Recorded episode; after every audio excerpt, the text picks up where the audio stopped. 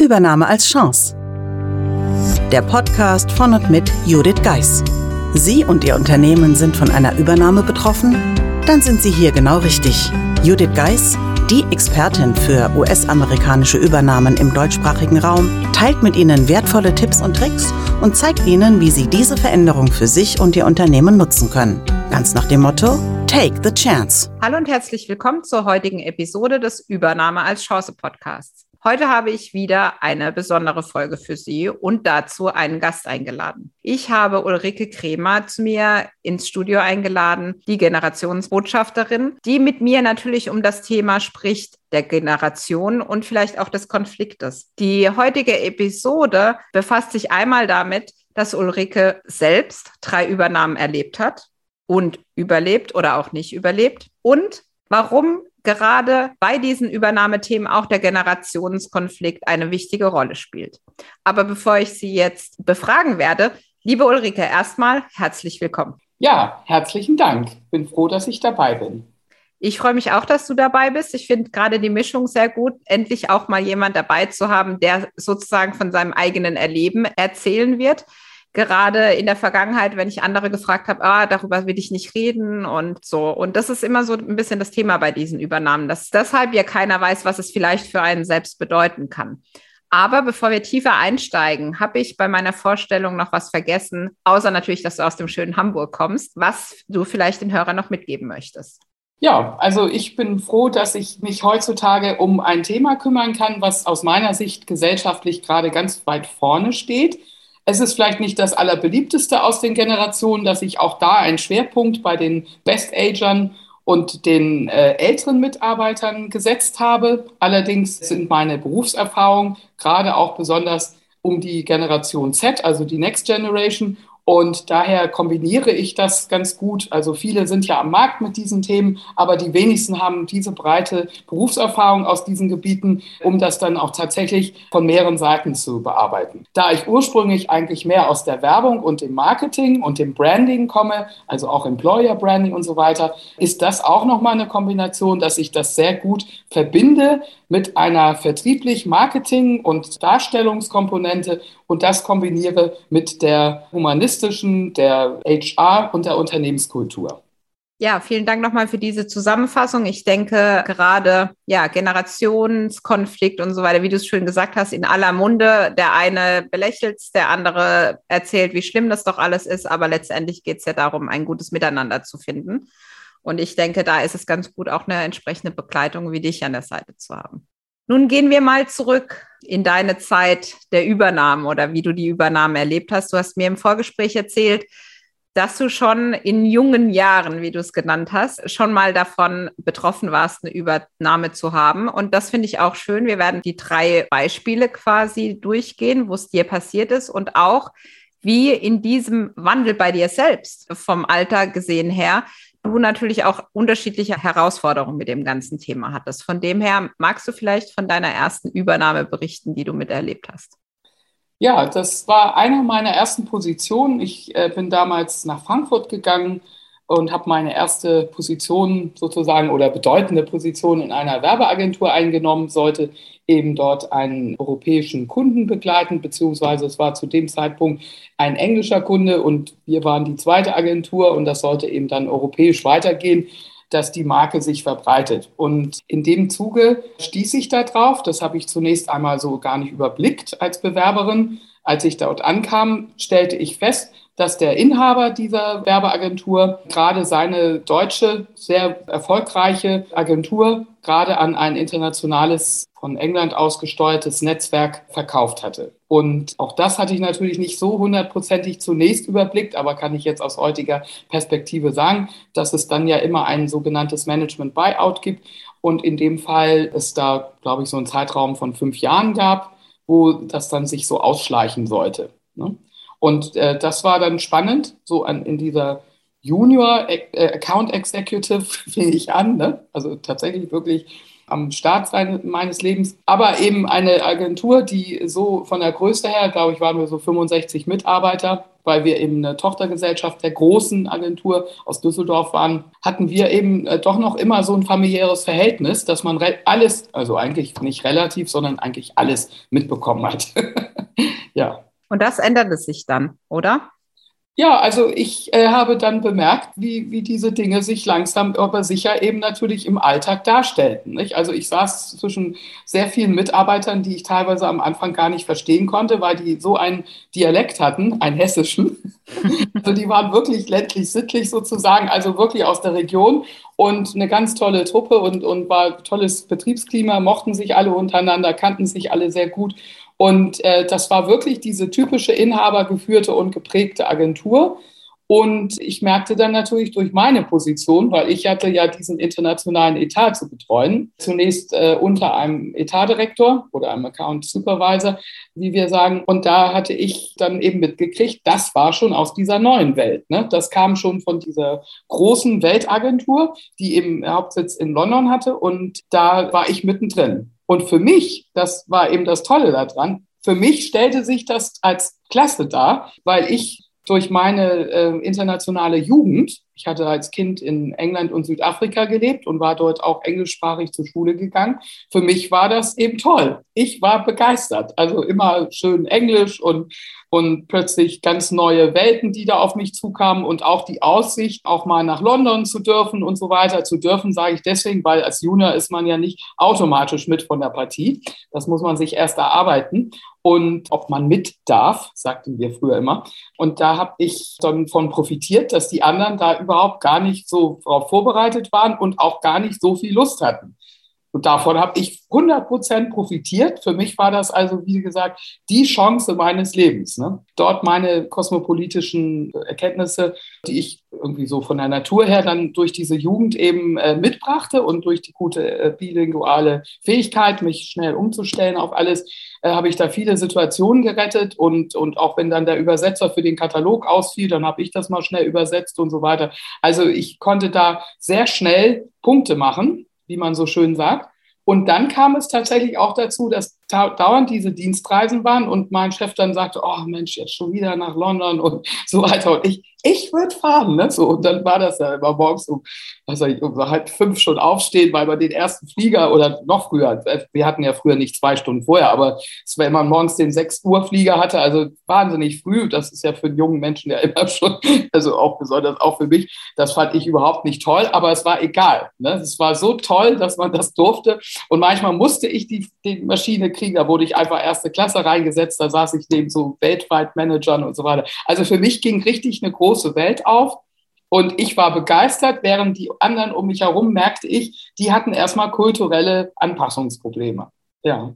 Wie habt ihr dann geschafft? Also ich stelle mir jetzt gerade vor, dass du mit denen jetzt auch zusammengearbeitet hast. Es war ja nicht nur nach London chatten. Gab es dann in der normalen Arbeitsbeziehung, dass du das deutlich gemerkt hast, dass sie wirklich nicht so offen waren, dass ihr Diskussionen hattet, wo du gedacht hast, äh, verstehe ich gar nicht, weil dann fliege ich halt eben mal nach London, wenn es sein muss. Oder wenn da halt eine Order kommt von London, das setzt sich halt um. Also wie hast du das so erlebt aus dem Kolleg äh, Kollegenumfeld? Also für dich ging die Welt auf, aber was war für die anderen? Die Situation? Ging ja, also ich merkte eben, das hatte sich so aufs Betriebsklima ausgewirkt und die Engländer kamen gar nicht so oft zu uns. Nicht? Also insofern, das blieb tatsächlich vielen verschont und die behielten ja auch ihre deutschen Klienten. Und da waren wir, wie gesagt, sehr, sehr gut eingeführt. Also da waren auch überhaupt keine, so wie das heute bekannt ist, dass man alle paar Jahre den, die Agentur wechselt. Das war da nicht. Ne? Also man hatte da wirklich lange und gut gewachsene Beziehungen und das rüttelte sich auch gar nicht. Das hat sich eigentlich gar nicht in den Nachbarabteilungen so viel durchgedrückt. Nicht? Das kam okay. dann nach und nach dass wir dann eben immer mehr Anfragen kriegten, könnt ihr auch diesen Kunden betreuen? Und wir wollen da eben nach Deutschland mit unserem Klienten und könnt ihr das übernehmen und so weiter. Und dann kam die Zunahme der Aufgaben. Und dann war natürlich immer die Frage ins Plenum, bei diesen 65, wer kann es noch machen, wer kriegt das noch oder wer, wer kann das noch mit abdecken. Nicht? Und da natürlich war es dann so, dass ich öfter dann in Runden äh, dann damit saß, wo es dann darum ging, eben halt diesen Überblick zu haben oder eben dieses Internationale mitzubringen. Da konnte ich eben halt schon manchmal als ganz junge Frau da schon mit dabei sein und kriegte immer mehr Bedeutung. Nicht? Also mhm. während die anderen dann häufig sagten eben, äh, das ist ja nicht mein Arbeitsgebiet oder da ist nicht meine Stärke, oder sie wurden eben gar nicht erst gefragt. Nicht? Also das war das, was ich beobachtet habe. Es, letztendlich untereinander haben, war da eigentlich trotzdem noch eine sehr gute Stimmung. Mhm. Nur ich bemerkte auch selbst, der Inhaber war dann oft überfordert, weil er gar nicht so oft eben reisen wollte. Nicht? Und mhm. das auch das war dann eben so meine Chance. Mhm. mhm. Okay, das heißt, ich würde sagen, die erste Übernahme für dich erfolgreich, weil die Chance für dich, ja, wie du gesagt hast, zur globalen Welt oder zur internationalen Welt. Genau, und war dann auch letztlich so, führte dazu, dass unsere Agentur natürlich in den Fokus kam, war in der Presse benannt und äh, mein Klient, den ich damals hatte, der diese wurde zu einer Erfolgsstory. Dann hat unser Geschäftsführer eben halt, wie gesagt, den Vortrag dazu gehalten. Die Headhunter wurden aufmerksam, haben natürlich gesagt, wer hat es wirklich gemacht, haben, sind dann auf mich gekommen und dann hatte ich meine, meine Reise nach Hamburg eines Tages wieder, sodass mhm. ich dann eben äh, mit dieser Kraft dieser Erfolgsstory dann eben sozusagen nach Hamburg zurückgekehrt bin mhm. und dort eben weitergearbeitet habe in einer anderen Agentur. Genau. Okay. Mhm. Ja, in dem Zusammenhang auch nochmal den Hinweis an die Hörer. Es gibt genau zu diesem Thema, also Ulrike, du hast es so perfekt erklärt, nämlich welche Chance daraus entstehen kann, wenn man sich genau in dieser Zeit als Experte positioniert, als die Person, die halt eben in diesen neuen Themen aufgeht und wie, wie das dann letztendlich auch zu neuen Chancen werden kann, wie man an deinem Beispiel sieht, vielleicht nicht unbedingt immer in demselben Unternehmen, aber auch, wie du gesagt hast, Headhunter wurden aufmerksam, du bist zurück nach Hamburg gegangen. Also auch da gerne in die Episode mit Martina Fuchs reinhören, weil genau da erklären wir das, was man da so machen kann. Aber ich finde, du hast es so toll noch erzählt, dass das einfach nochmal wichtig ist, aus der Perspektive, also nicht nur, dass zwei, die darüber reden, sondern wirklich von deiner Seite. Also da vielen Dank, dass du das auch mit mir und den Hörern geteilt hast. Aber damit war ja das Thema Übernahme noch nicht rum für dich, sondern im Laufe deiner Karriere hatte ich das ja ein bisschen verfolgt. Das heißt, es gab eine zweite Übernahme, aber da warst du schon nicht mehr in dieser Junior-Rolle, sondern du bist in die Geschäftsleitung damals aufgestiegen gewesen, als es passiert ist. Vielleicht möchtest du aus dieser Perspektive mal erzählen, wie die Übernahme damals für dich gelaufen ist. Ja, da war das so. In diesen Jahren, da war ich dann bereits Geschäftsleitung und in diesem Fall war es eben eine Agentur. Wir hatten so knapp 230 Mitarbeiter. Und wie gesagt, unsere Zentrale war in Hamburg und wir hatten drei Inhaber, die in dem Namen auftauchten und waren eben auch Inhaber geführt. Und ähm, ich hatte bei mir in, in meiner Firma vor Ort, wo ich nun saß, den kaufmännischen Geschäftsführer und den Kreativgeschäftsführer. Und mit dem Kreativgeschäftsführer habe ich direkt in der Abteilung zusammengearbeitet hatte ein äh, bestimmtes Aufgabengebiet und war für, für Handel und Versandhandel Europa eingestellt worden. Und das war tatsächlich auch sehr spannend, weil ich plötzlich auch mitkriegte, auch das hatte man mir nicht so ganz genau gesagt vorher. Es ist oft so, dass das eben teilweise noch so Verhandlungen sind, die im Hintergrund laufen und dann aber sich verschärfen, wenn man dann vor Ort ist. Und ich kriegte dann tatsächlich im Zuge meiner Tätigkeit vor Ort dann noch die Zusatzaufgabe, mich nun plötzlich um New Business Europe zu kümmern. So. Und damit war ich für diese 230 Mitarbeiter, und wir hatten da auch Tochtergesellschaften, also Interactive, das war sozusagen Multimedia, Digital, ne? Interactive war ein Bereich, wo ich eben das New Business mitverantworten sollte, dann eben Consulting, Ne? Das war auch ein Unterbereich und dann waren wir ja Full Service. Unser Spezialgebiet war Dialogmarketing, Direct Marketing und Verkaufsförderung und später haben wir dann eben auch nochmal eine andere Tochtergesellschaft. Also lange Rede, kurzer Sinn. Ich war diejenige, die dann plötzlich diesen neuen Posten kriegte, weil der Druck von der amerikanischen Zentrale plötzlich so groß wurde. Nicht? Also im Zuge der Übernahme war dann eben halt bemerkbar, gut, wir müssen uns immer mehr anstrengen. Und dann kam noch dazu später, dass wir mit einer anderen deutschstämmigen inhabergeführten Agentur fusioniert haben. Also da kamen dann drei Sachen zusammen. Also einmal war diese Firma eingegliedert in das größte Agenturnetzwerk der Welt, geführt von New York aus.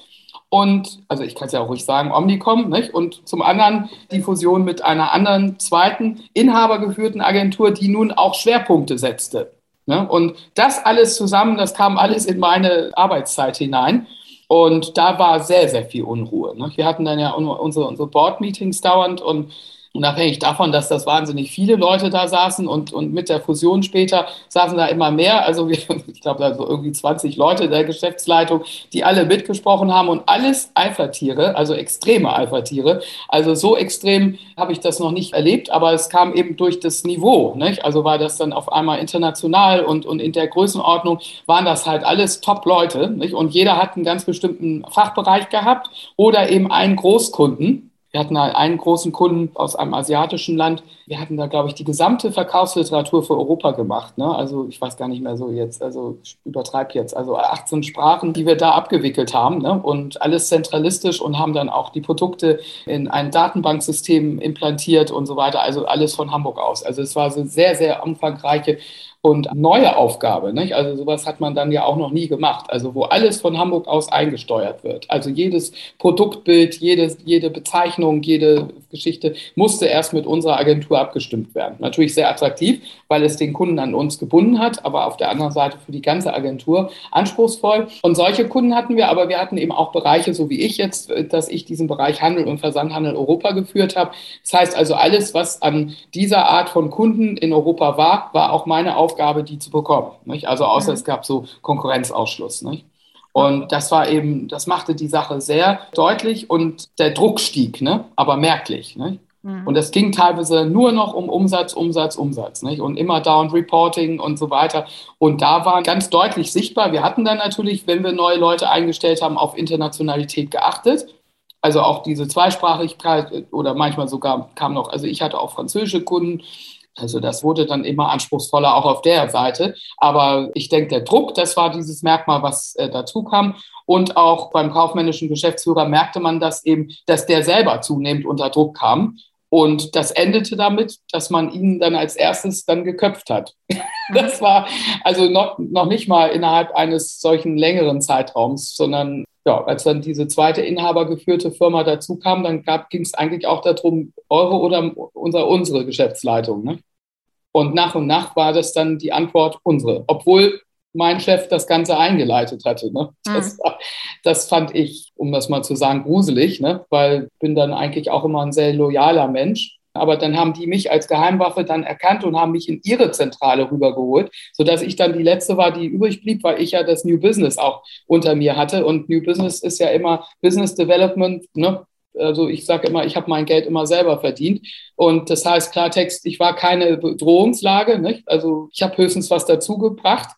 Und die haben das dann auch immer mehr äh, noch gefordert, nicht? also und sehr einseitig auf den Handel und Versandhandel. Vorher hatte ich ja auch ganz normale äh, aus allen Industriebereichen oder Branchen. Und äh, jetzt ging es wirklich nur noch um deren Interesse, dass, dass sie die Agentur für Handel und Versandhandel und Verkaufsförderung werden. Und ja, das war dann schon etwas ungewöhnlich. Ne? Und wenn du dann plötzlich so als Fremde in der anderen Zentrale sitzt und nicht mehr in deinen eigenen Büros, die haben schon komisch geguckt. Und da war man schon wie so ein Fremdkörper. Ne? Weil mhm. da ging es auch irgendwie zur Sache. Man merkte ja immer, du oder ich, du oder ich. So ging das da ja wochenlang und monatelang. Und so waren dann die meisten Mitarbeiter etwas skeptisch geworden im Laufe der Zeit. Ne? Mhm. Definitiv. Du hast mir im Vorgespräch auch erzählt, du kamst dir vor, als wärst du die Letzte gewesen, die dann das Licht ausmacht, gerade von deinen Geschäftsleitungskollegen. Also du hast sozusagen, bist am längsten mit dabei gewesen, aber du mhm. hast natürlich auch dieses Gefühl gehabt, du hast es eben so schön gesagt, auch mit dem Thema der Loyalität, weil man gemeinsam ja auch ein Team war, auch von der Geschäftsleitungsseite. Ja.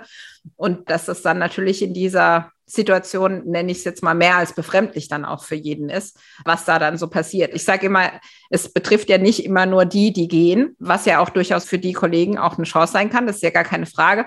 Aber ich habe mir immer überlegt, als ich damals gegangen bin, habe ich mich auch viel damit beschäftigt, was ist denn mit denen, die eben nicht gehen und die jetzt zehn nach und nach, die Leute gehen immer mehr oder werden auch gegangen, ja. Und habe auch dieses, äh, du hast es so schön gesagt, mit gruselig, wenn dann plötzlich die ganze Etagen leer werden, weil die Leute einfach gehen und man immer mehr zusammenschrumpft. Also das ist natürlich unabhängig davon, ob du auf Mitarbeiterebene Führungskraft oder letztendlich in der Geschäftsleitung ist.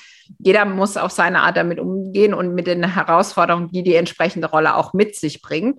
Weil natürlich wolltest du gegenüber deinen Kollegen auch loyal sein. Auf der anderen Seite musstest du natürlich auch neue Mitarbeiter gewinnen, weil sonst hättest du deinen neuen Bereich gar nicht richtig aufbauen können. Also ich glaube, da sind viele, ja, wie man so schön sagt, auch Rollenkonflikte damals dann auch für dich passiert.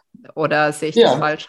Das ist absolut richtig. Wobei der, der erste Teil dieser neuen Mitarbeiter und Teams zusammenstellen, das war der erste Teil, wo ja auch alle noch an einem Strang gezogen haben, weil jeder hat damals sehr optimistisch, wie das dann immer ist. Wir hatten dann auch mehrere solche sogenannten ähm, Einstellungspartys, ne, wo man dann immer die Leute so eingepeitscht hat, ne, das ist unsere neue Firma und so sind wir jetzt und toll und so weiter. Und da war man ja immer ganz vorne bei, weil ich gehörte ja zum Einpeitscher-Team. Ne? Also wir waren ja die alle, die das jetzt toll finden. Ne? So. Hm. Und da hat man ja mitgekriegt, wie da wirklich alle dran geglaubt haben. Und wie wir dann aber von meiner Firmenseite her plötzlich feststellten, von unserem Chef her und, und, und dem Team drumherum, dass wir dann plötzlich feststellten, das läuft aber ganz anders. Die haben sich jetzt äh, international nach vorne geschoben und äh, scheinen jetzt der, der spannendere Geschäftsbereich zu sein.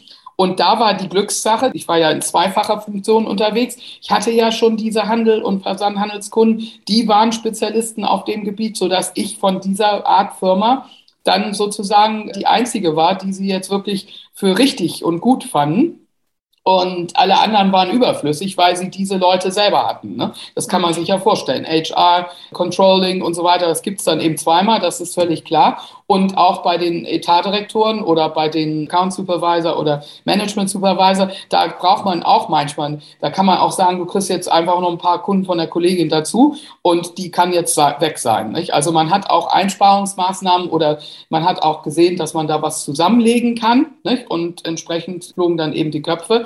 Und das ist nie geräuschlos, weil das waren ja eben, wie gesagt, diese Alpha-Persönlichkeiten. Das hat man natürlich atmosphärisch sehr stark in der Firma gemerkt. Es hat natürlich auch die ganzen Mitarbeiter in den anderen Etagen stark verunsichert. Nicht? Und das in einer Firma, die gleichzeitig High Performer sein muss, weil man ja ständig am Pitchen ist. In solchen Weltagenturen ist man permanent am Pitchen und im Business Development unterwegs.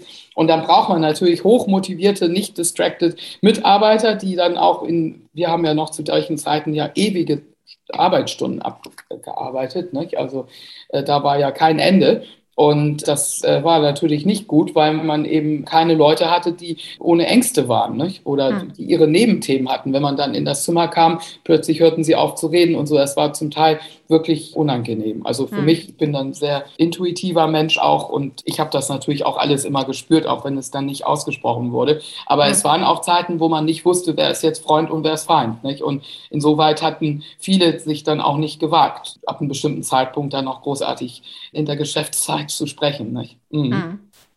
Ich glaube an der Stelle auch nochmal das, was ich sehr oft höre. Ja, feuern Sie uns jetzt alle zum Beispiel, wenn, wenn übernommen wurde. Diese Frage kann man immer nicht mit Ja und Nein beantworten. An deinem Beispiel zeigt man, ihr konntet nicht wissen, dass es noch eine zweite Gesellschaft wird, die dazukommt. Ihr konntet nicht wissen, was ist der große Plan in den USA. Und das andere ist natürlich, ich meine, klar braucht man keine zwei Geschäftsleitungen aus der USA-Perspektive dann sowieso nicht.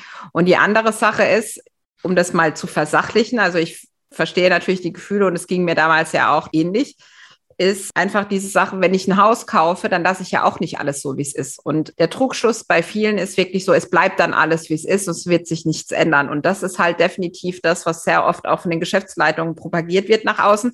Und das ist die größte Enttäuschung am Ende, weil das natürlich nicht erfüllt werden kann, beziehungsweise auch die deutsche Geschäftsleitung in dem Fall dann nicht die Entscheidungsrolle hat, die sich natürlich auch die Geschäftsleitung gern wünschen würde. Ja, das ist dann eine Agenda, die wir den USA, sag ich jetzt mal, zusammengebastelt und nicht von euch lokal da. Ja. Genau, und es war dann auch nicht deren Problem. Die haben ja auch nicht mitbekommen, dass das Personal oder die Belegschaft dann logischerweise nicht mehr so hoch motiviert war oder dann eben äh, musste man immer als Führungskraft noch mehr ähm, Stimmung und, und äh, Wohlwollend und, und Gefühle und so weiter eben gegenarbeiten und wieder aufbereiten. Das haben die ja nicht mitbekommen. Das musste man mhm. eben alles miterledigen. Aber bei mir war es dann eben so, dass ich dann eben isoliert wurde. Ich hatte dann hinter meine Teams nicht mehr.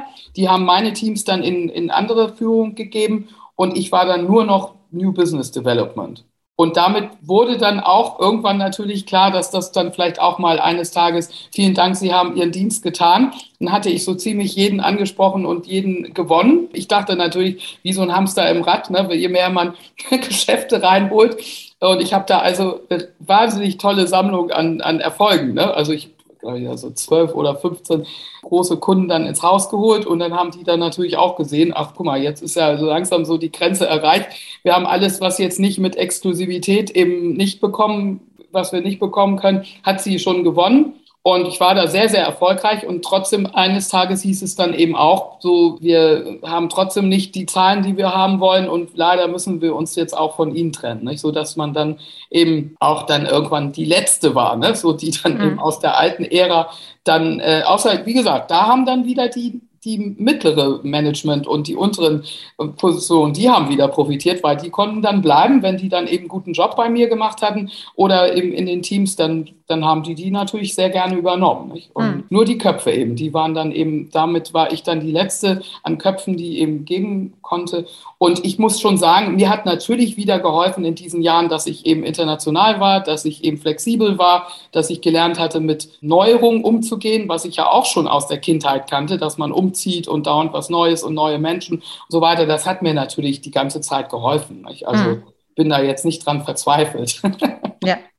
Ja, das kommt da auch raus, wenn, wenn du so berichtest und letztendlich ja auch mit einem Erfolgsfaktor für dich, dass du Veränderungen gewohnt warst oder offen gegenüber auch warst. Ich glaube, zumindest kommt es bei mir so an, dass du jedes Mal auch gesagt hast, okay, passend zu dem Namen des Podcasts natürlich auch, wo liegt meine Chance für mich da drin oder auch letztendlich für mich und mein Team da drin, ja. Von dem her vielen Dank, dass du das auch so offen teilst, weil wie gesagt, es war schwer, jemanden zu finden, der genau diese Erfahrung mal im Podcast teilt. Aber last but not least, oder alle guten Dinge sind drei, wie auch immer, du hast ja leider das Thema noch quasi ein drittes Mal gehabt zum Thema Übernahme. Leider deshalb zum bisschen vorgreifen, da ging auch das Licht aus, aber ein bisschen anders. Vielleicht magst du zur dritten Station etwas sagen. Ja, ich hatte in diesem Fall mich gerade selbstständig gemacht und hatte gestartet als Unternehmensberaterin und traf dann tatsächlich eines Tages auf jemand aus meinem, meiner aller, allerersten Station aus der Werbeagentur. Ich hatte ja nach dem Studium noch eine Ausbildung gemacht als Werbekauffrau. Heute nennt man das Kauffrau Marketing Kommunikation. Und da traf ich einen dieser Kollegen, bei dem ich in der Abteilung gesessen hatte, in einer Weltagentur. Und der sagte zu mir, Mensch, was machst du gerade? Komm doch mal vorbei. Du bist so eine tolle Frau und hast es so weit gebracht. Äh, so etwas brauchen wir als Vorbild für unsere Studenten. Willst du nicht mal ähm, vielleicht einmal die Woche unterrichten? So, und so, so landete ich eines Tages in einer sehr, sehr bekannten und mehrfach ausgezeichneten Berufsakademie. Und dort wurden äh, Kommunikationsdesigner ausgebildet, beziehungsweise wir nannten das Studium. Man durfte das. das die haben dann geendet nach sieben Semestern mit einem Diplom. Und da bin ich reingegangen und habe eben den Geschäftsführer kennengelernt, der seinerzeit so um die 69 war und um das Ganze lange vorab kurz zu machen, also ich habe dann eben einmal die Woche da Vorlesungen angefangen und kam, da ich gerade selbstständig war und gerade neu als Unternehmensberatung, hat der Geschäftsführer mich auch gleich sofort irgendwo eingesetzt. Und ich habe das auch begeistert aufgenommen, weil ich war froh. Einmal hatte ich dann äh, schon mal äh, verlässlich diese Vorlesung, die ich halten konnte in meinem Fachgebiet. In dem Fall war das also Verkaufsförderung, Dialogmarketing. Und dann habe ich eben damit erstmal angefangen, habe dann sofort Sachen entdeckt, die, die aus meiner Sicht modernisierungsfähig waren und habe da viele neue Sachen gleich reingebracht, habe Kollegen aus der Branche mitgeschleppt, so im, im Vorträge angesiedelt und so weiter und so weiter. Und da äh, bemerkte der eben, Mensch, die ist ja toll und hat mich dann, der hatte auch eine Werbeagentur, hat mich dann auch gleich für seine Werbeagentur, für Strategiekonzepte und so weiter eingesetzt, habe ich dann auch für einen homöopathisch oder sagen wir äh, so in diesem Naturkostbereich äh, Kosmetikkunden gefunden, habe ich dann ein Internetkonzept, ein Webkonzept geschrieben, Interactive-Konzept. Und ja, so kam das so ins Laufen und ich hielt mich da schon häufiger auf. Und ein Jahr später wurde ich zur Leiterin gemacht. Und zwar, das Witzige war, nicht nur von dem Inhaber, dass der das auch gemerkt hat, sondern da kam die Studentenparlament, kamen, also da waren so zwei Studentenvertreter, die gingen zum Chef und haben gesagt, wir wollen Frau Kremer. Und die nächste Generation muss jetzt einziehen. Der andere äh, Geschäftsführer, der war eben schon weit in den 70ern, der da auch immer noch ein bisschen mithalf, aber nicht mehr so viel, aber eben immer noch dort zu sehen war. Und da war, waren die eben entsetzt und haben dann gesagt, also das, was Frau Kremer hier jetzt in kürzester Zeit schon neu reinzieht, das gefällt uns so gut und die möchten wir haben. Nicht? Und wir müssen jetzt die nächste Generation reinziehen und wir wissen auch schon wer. So kam das. genau, und wie ging es dann weiter?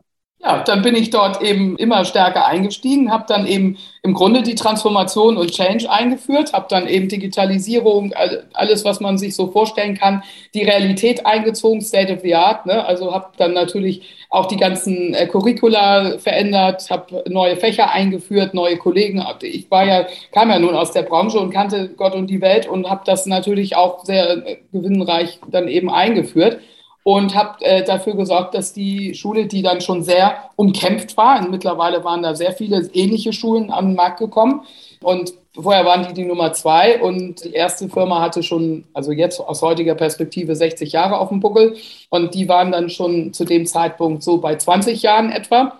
Und dann habe ich dann eben da äh, sozusagen diesen Konkurrenzkampf angetroffen und, und habe da eben entsprechend mit meinem Wissen und Know-how und dem aktuellen vom Markt da natürlich sehr gut das Ganze vorangebracht.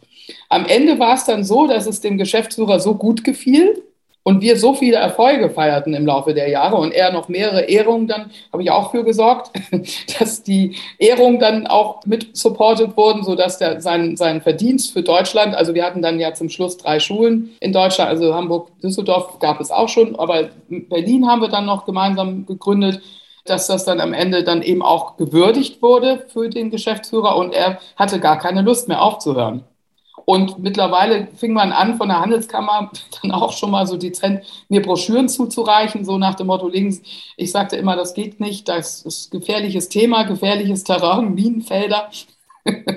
das war immer so ein bisschen schwierig dann im Und Alltag. Du meinst äh, Broschüren zum Thema der Nachfolge. Ne? Ja, ne? weil dass äh, man eben schon wusste, Mensch, also durch diese Würdigung hatte ich dann ja auch die Handelskammer auf dem Plan und, und die kriegten ja Interviews und so weiter. Es war, wurde dann alles wesentlich bekannter überall in, in, in, Deutschland und dann hat man natürlich sich auch angefangen, Gedanken zu machen, wenn dann so in der Zeitung steht, wie alt der jetzt mittlerweile ist. Nicht? Und dann wird es ja dann nicht einfacher. Und dann hatte man mir immer dezente Hinweise gegeben. Ich habe das versucht auch mal zu platzieren, aber wie gesagt, das war immer Minenfeld. Nicht? Und dann irgendwann ging das tatsächlich los, dass dann auch öfter mal jemand zu Besuch kam und ich dann mehr oder weniger involviert, sehr stark am Anfang und teilweise dann aber auch mal wieder nicht. Und ich merkte, aha, da gibt es also jetzt im weitesten Sinne waren das eigentlich immer Männer, die dann eben kamen und meinten, sie können das oder das ist doch jetzt der richtige Zeitpunkt. Und mich sprachen auch Agenturchefs an, Mensch, das wäre noch mal eine Aufgabe für mich. Ne? So, wenn ich dann älter werde, dann kann ich das doch übernehmen und so weiter. Also das, das fing merklich immer mehr an. Und das führte natürlich auch zu einer Unruhe in der Geschäftsleitung und auch das Vertrauensverhältnis wackelte dann immer. Ne? Also während ich ja nun die ganze Zeit gedacht habe, ich habe das jetzt gerettet oder habe da noch dafür gesorgt, dass hier immer mehr Umsatz reinkommt und die Schule sozusagen blendend dasteht, vor allen Dingen eben auch, weil wir immer mehr internationale und nationale Auszeichnungen bekamen, war das dann eben natürlich irgendwie komisch, dass dann andere da immer irgendwie auch mal im Gespräch waren. Nicht? Hm. Und dann war das natürlich klar, es ging auch ums Geld nicht? und um die Investition und die Absicherung des Lebensabends. Nicht? Und hm. äh, dann stellte sich das meistens aus diesem Grund dann eben raus, dass das eben nicht ausreichte, dass die Anforderungen höher waren als das, was diejenigen geben wollten. Und mitunter war es auch unrealistisch, wie ich hm. feststellte. Ne? Und ja, eines Tages war es dann tatsächlich soweit. Also ich war dann äh, mittlerweile 15 Jahre Geschäftsleitung oder die Leiterin, also Institutsleitung hat man das genannt. Und eines Tages war es dann soweit, dass wir dann hörten, ja, jetzt würde er sie zumachen. Und dann habe ich noch die Phase mitbekommen, die Rettung. Ne? Also dann ging natürlich eine Mordsbewegung los in der Studentenschaft in allen drei Bundesländern und im einen war es schon ein bisschen vorweggenommen. Das hatten wir dann schon geschlossen. Und da war ich ja noch mit dabei. Das war natürlich schrecklich weil äh, ich hatte ja das aufgebaut und hatte, das war ich auch für viele Studenten immer noch Ansprechpartner, auch sogar die, die jetzt eben absolviert hatten, die kamen dann auch auf mich zu und sagten, wie können Sie äh, sozusagen das zumachen? Dann habe ich ja gar keinen Platz mehr, wo mein Zeugnis zugeordnet wird. Nicht? Also das geht doch gar nicht und so weiter. Also das waren schon schlimme Gespräche, emotionale Gespräche. Man hatte eine starke Bindung zu den Mitarbeitern und zu den Studenten und Studentin. Und das war der Prozess, den ich dann 100 Prozent alles miterlebt habe. Und die Rettung ist dann eben auch von Eltern aufgegriffen worden. Wir hatten auch einige Eltern, die sich das zutrauten, sich zusammenzutun und so weiter. Aber es hat, es ist am Ende gescheitert, weil er wollte es dann einfach auch nicht. Und mhm. es ist auch nicht gelungen. Da kann man sich jetzt streiten. Aber ich habe es häufig dann auch so gehört, dass viele gesagt haben, es sollte dann wohl auch zu Ende gehen mit seinem mhm. Lebenswerk. Das waren dann 35 Jahre. Ja, und dann äh, wurden eben alle Schulen zugemacht und das war das Ende. Ne? Und mhm. ich war natürlich in der Situation, dass ich dann zum Schluss auch gehen musste. Nicht? Das war, war insofern also sehr, sehr anstrengend, nervlich weil man eben der Hauptansprechpartner war, was das Emotionale anbelangte, war ich der Haupt, ja, wie sagt man, der Boxersack oder so. Ne? Also ich habe eigentlich alles abgekriegt. Ne? Also die mhm. Eltern, einige haben natürlich auch mit ihm prozessiert und so weiter wegen einiger Dinge, aber am Ende war es so, ich habe da so die ganze Ladung auch abgekriegt, die ganze Erwartung, Sie können es jetzt richten, Sie haben doch immer alles gerichtet und gerettet. Ich konnte es eben nicht mehr richten. Ne? Und es mhm. war dann auch dann tatsächlich zu spät, um zu retten. Ne? Also wir kriegten ja auch von den Banken mit über 80, also der Inhaber war dann 84. Man kriegte dann ja auch nicht mehr Kredite und, und Möglichkeiten in dieser Art, das selbst zu machen, waren schwierig. Und mit anderen zusammen, da hatte ich ja nie die letzte Entscheidung. Nicht? Also da ist ja nun mal der GmbH-Geschäftsführer, der dann eben der Entscheider ist. Und ich war im Innenverhältnis dann die Akademieleitung. Aber ich konnte solche Prozesse nicht selbstständig entscheiden und auch entscheiden. Und das machte auch eine Hilflosigkeit aus. Nicht? Und Definitiv. natürlich auch die Debatten dann oftmals, dass, dass er dann auch manchmal dann nicht mehr nur positiv war. Ne? Also das war hm. ja dann auch immer so komisch, weil das änderte sich ja auch so im Laufe der Zeit immer. Wie es gerade passte, äh, kriegte man dann auch mal einen eingeschenkt, ne? vor anderen Leuten und so weiter, was eben auch peinlich war. Ne? Ja es war, war eine schwierige Zeit und trotzdem habe ich irgendwo auch aus Loyalität eben damals dann auch gesagt, jetzt kannst du ihn auch nicht im Stich lassen auf die letzten Meter, so nach dem Motto und vor allen Dingen auch die Studenten nicht. Die haben immer gesagt, bleiben Sie bitte noch, bis ich fertig bin oder bis ich mein, nicht? Und so hatte man da immer, man war da so stark verwoben, dass man da auch selber Schwierigkeiten hatte, dann rechtzeitig abzuspringen, ne? Und mhm. oder nicht wie so, wie so ein Kapitän auf dem Schiff, ne? So nach dem Motto, ich gehe als Letzte, ne? Ja. Mhm das war es dann auch so letztendlich. Ne?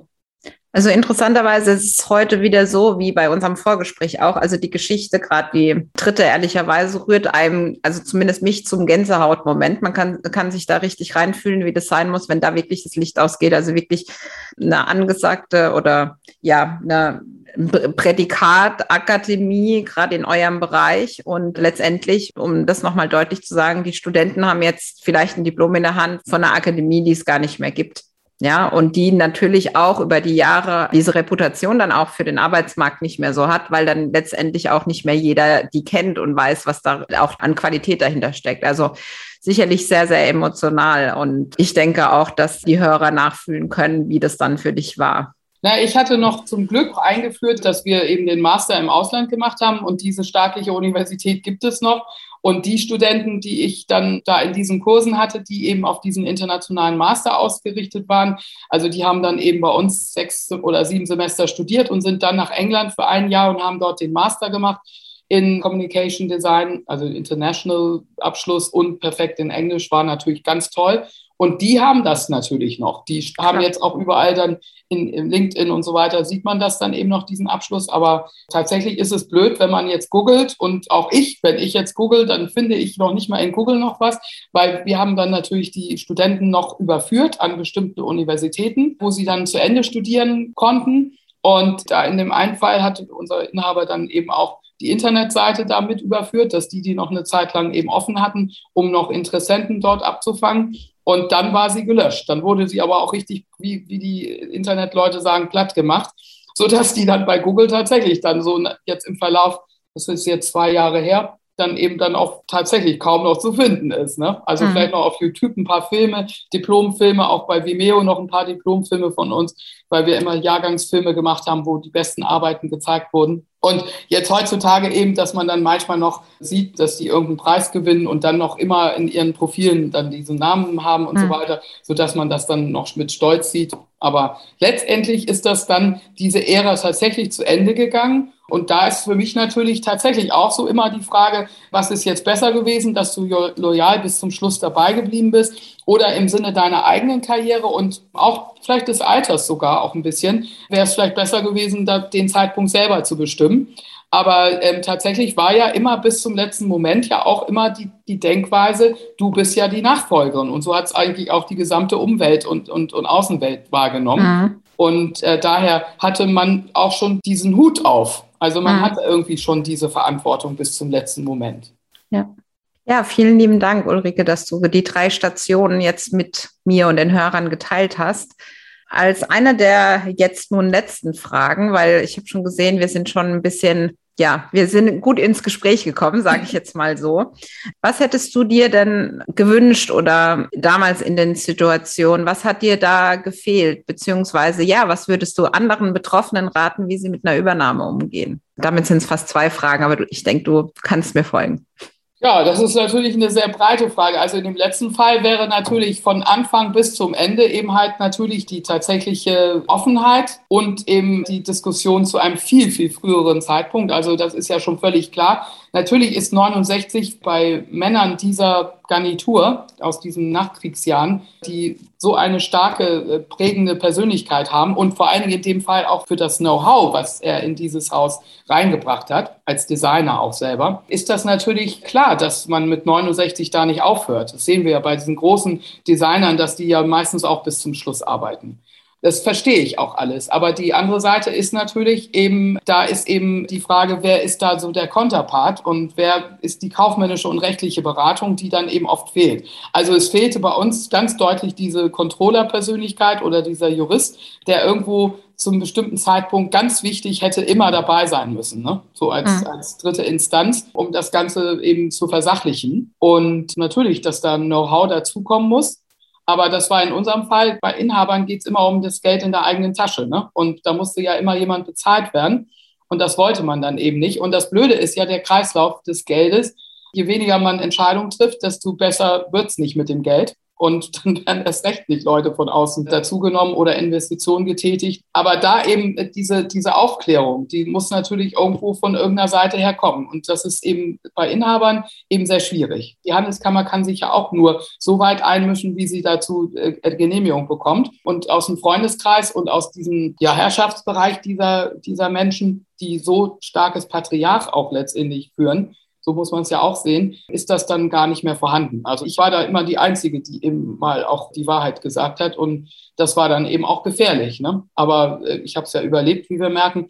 Aber, aber das äh, gab natürlich schon ganz schön äh, Machtkämpfe da und war nicht, nicht einfach. Aber wie gesagt, waren ja dann etwas mehr als 15 Jahre und ich habe es ja dann bis zum Ende begleitet und habe heute ja auch noch weitestgehend Verhältnis, also nicht mehr so oft, ne? Ist ja klar, ist ja jetzt noch älter geworden und so weiter, aber, aber weitestgehend, dass man eben noch telefoniert und, und mal hin und wieder horcht. Ne? Aber es ist tatsächlich eben auch in meinem Sinne. Also ich habe es so geführt. Ne? Also hätte hm. auch anders sein können. Ich weiß von sehr vielen, die eben kein Wort mehr gesprochen haben und so weiter. Ne? Aber ich habe selber den Wunsch gehabt, eben in meinem Leben äh, Frieden einkehren zu lassen und diese Weisheit auch letztendlich, dass ich da ja mehr drunter leide als andere. Also ich mache es ja auch in meinem eigenen Sinne, dass ich eben das irgendwie friedlich irgendwie sehen möchte. Und ich pflege auch noch Kontakte zu meinen Studenten und zu denjenigen, die den Wunsch haben. Ich pflege es auf jeden Fall. Und eine Studentin, Absolventin hat dann mal irgendwas Schönes gesagt und das will ich sagen, das ist das Wichtige. Menschen bleiben. Und daher, ich glaube, das Wichtigste ist, dass wir bereinigte menschliche Verhältnisse versuchen anzustreben. Und äh, was jetzt die internationalen Fusionen anbelangt, ist natürlich eine Begleitung auch im Sinne von Kulturmanagement, Anpassung an Sprachkompetenzen und auch immer rechtzeitige Einbeziehung aller wichtigen Key-Positionen. Und da würde ich heute natürlich viel, viel weiter gehen. Früher war das eben noch sehr hierarchisch gesehen. Heute musst du ja automatisch sehen, dass die Hierarchien sich ja langsam auflösen. Und ich würde da die gesamte Belegschaft viel, viel stärker mit einbeziehen und äh, Aufklärung betreiben und so weiter. Aber wie gesagt, es ist immer ein Balanceakt weil wenn man Vorteile hat von der Geschäftsleitung her, dass nicht alle alles wissen, dann kann man ja auch noch länger mit den Menschen arbeiten. Und je früher man den Leuten die Wahrheit sagt, gibt es halt auch diese Panikabspringer. Und das will man natürlich bei Top-Kreativen und solchen Potenzialen, War of Talents, ne, das Stichwort, will man natürlich oftmals nicht riskieren. Also mhm. man kann immer hinter Best, ist man immer schlauer. Ne? Also ich will das Definitiv. mich nicht bewerten. Also ich, da ich das jetzt so mehrfach von verschiedenen Seiten gesehen habe, man tut ja immer, was man kann. Es gelingt nur nicht immer. Das ist auch, finde ich, ein super Fazit neben dem, was die Studentin gesagt hat, mit Menschen bleiben. Also ich danke dir, dass du deine Seite zu dem Thema Übernahmen geteilt hast, dass du es jetzt nochmal so toll zusammengefasst hast.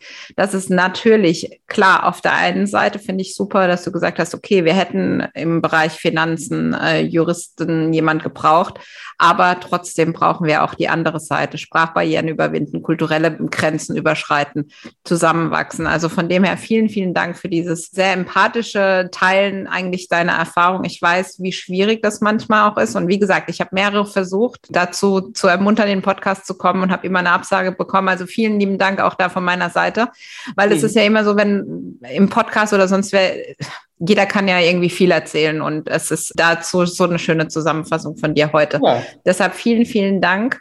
Wenn man natürlich was zu dir erfahren will. Ich denke, ja. Google ist ein guter Weg, LinkedIn sicherlich auch. Und natürlich, so wie wir das in äh, zwei Wochen machen, wenn man in Hamburg ist, dann gerne auch persönlich. Wir haben es jetzt heute wieder nur über Zoom gehabt, aber ich freue mich, dass wir uns in zwei Wochen in Hamburg sehen.